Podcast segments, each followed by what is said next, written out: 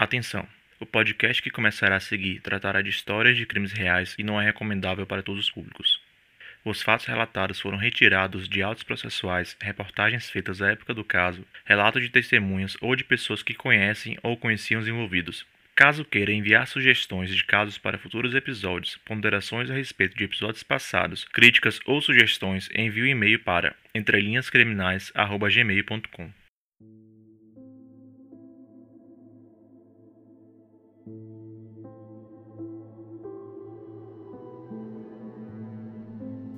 Seja bem-vindo a mais um episódio de Casos Isolados, um dos quadros do Entre Linhas Criminais, um podcast do gênero True Crime em formato storytelling. O caso de hoje aconteceu no ano de 2015, em Jaraguá, no interior de Goiás. É a história de uma adolescente que vivia feliz e cercada por amigos e familiares. Estudiosa e com muitos sonhos pela frente, ela ficou grávida quando estava próxima de concluir o colegial. O filho que ela esperava era aguardado por amigos e familiares, que já se preparavam para ajudá-la com a criança que estava por vir. Ela nunca teve motivos para duvidar das pessoas que a cercavam. Ela não sabia que corria perigo. Quando descobriu, foi tarde demais. Com vocês, o caso do assassinato de Shaida Emanuele.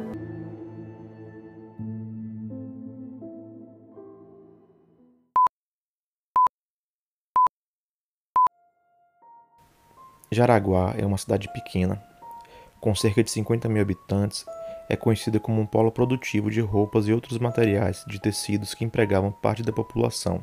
Era lá que Shaida Emanuele vivia, uma jovem de 17 anos de idade, com cabelos tingidos de loiros, que usava aparelho e era muito vaidosa. Uma típica adolescente que estava se desenvolvendo e cultivando sonhos enquanto aguardava o início da sua vida adulta que estava se aproximando. Ela estava cursando o ensino médio no ano de 2014 quando acabou engravidando no mês de setembro do seu então namorado da época, que é identificado com a inicial do seu nome, C. Apesar de muito estudiosa e prestativa, ela parou de ir ao colégio no ano de 2015 para poder se dedicar aos preparativos do seu par, que estava programado para ocorrer em meados do mês de junho. Apesar da gravidez na adolescência ser um tema que é muito complexo e que por muitas vezes não é bem visto pela família, na casa de Shaida houve uma recepção excelente. Até mesmo suas amigas já se planejavam para poder ajudá-la durante o período da gravidez, que seria um menino chamado Arthur. Entretanto, existia um tema na vida de Shaida que não estava bem esclarecido: o seu relacionamento com C. O namoro deles era conturbado. A jovem descrevia o namorado como um homem violento e que sempre estava fazendo ameaças à sua integridade física, mas que apesar disso gostava muito dele e gostaria de continuar namorando com o pai do seu filho. A família dela não aprovava o relacionamento. As ocasiões em que ser era violento não eram segredo para ninguém na região.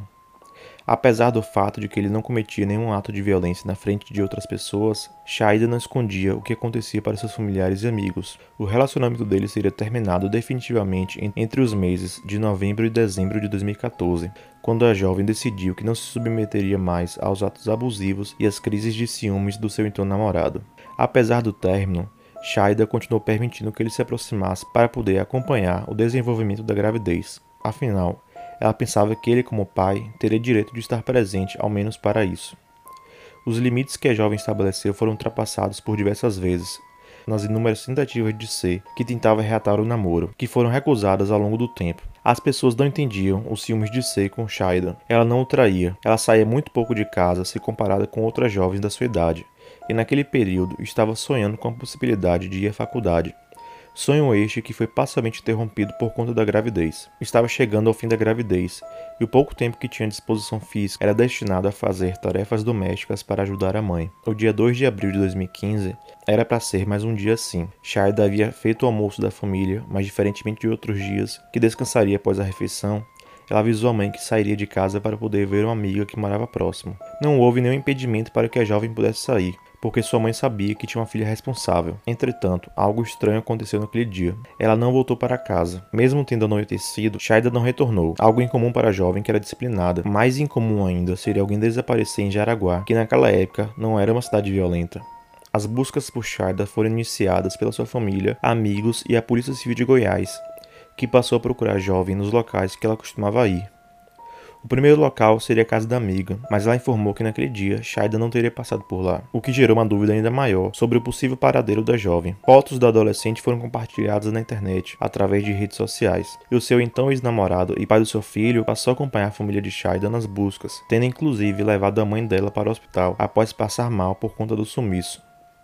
Entre a noite do dia 2 de abril e o restante do dia 3, foram diversas buscas feitas pela cidade. A população estava tentando entender o que poderia ter acontecido com Shaida, mas foi tudo em vão. Não entendiam porque ela sumiria logo depois de mentir dizendo que iria à casa de uma amiga. Não entendiam porque ela supostamente mentiria dizendo que iria à casa de uma amiga e sumiria logo depois. No mesmo dia 3 de abril de 2015, um preso conhecido como Neguinho fugiu da prisão de Jaraguá. Após um descuido da vigilância, ele pulou o portão e fugiu pela mata do Parque Ecológico da cidade. Ele não demorou muito para ser capturado pela polícia militar da região, mas trazia uma informação importante que ninguém gostaria de ouvir. Enquanto ele fugia pela floresta, encontrou um corpo de uma mulher jogado na mata. A polícia aguardou até o dia seguinte para checar a informação que teria sido dada pelo detento. Então, quando chegaram até a floresta, puderam constatar que a mulher morta era Shaida Muniele.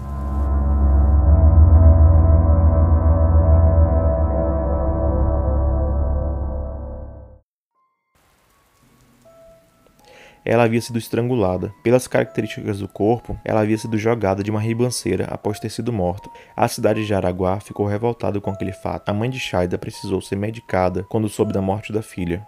Restou aos filhos mais velhos e ao então ex-namorado da jovem cuidarem dela e do enterro de sua filha, que deveria acontecer no mesmo dia em que o corpo foi encontrado.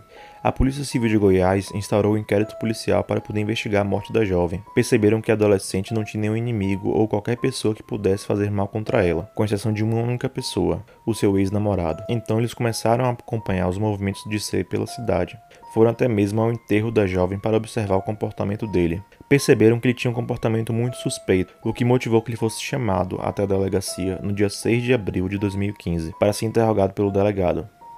Após algumas horas de depoimento, ele assumiu que assassinou sua ex-namorada, Sei disse que fez isso porque desconfiava que o filho que ela guardava não era dele, afirmando que não suportaria ser alvo de chacota na cidade. Por essa razão, ele teria pego uma calça jeans, cortado parte de uma das bainhas e levado para o um encontro que teria marcado com Shaida, onde após uma conversa, teria utilizado para enforcar a jovem, jogando em seguida o seu corpo de uma ribanceira, onde acabou sendo encontrada posteriormente.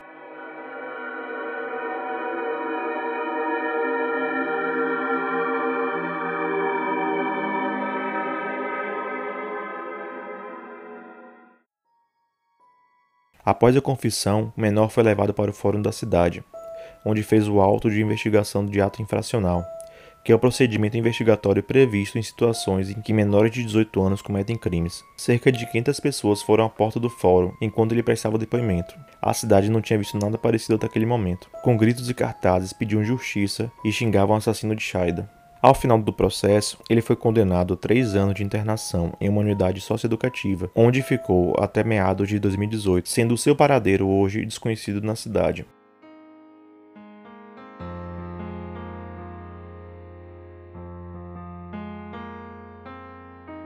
A família da vítima não só perdeu Shaida naquele momento, eles perderam também o filho que ela esperava e todos os sonhos que ela tinha.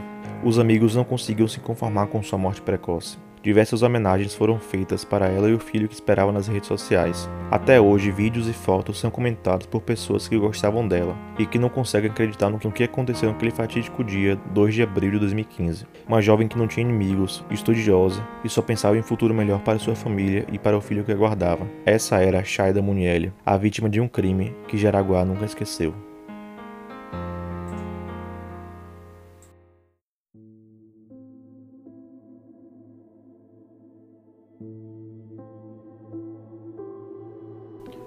Obrigado por ter ouvido o episódio até o final. Espero que você tenha gostado. Se você estiver ouvindo pelo YouTube, peço que deixe um gostei no vídeo e se inscreva no canal. O podcast também estará disponível no Spotify. Se possível, divulgue o trabalho para mais amigos, pois ajudará o podcast a crescer e permitirá trazer casos maiores com a ajuda de mais pessoas. Até o próximo episódio.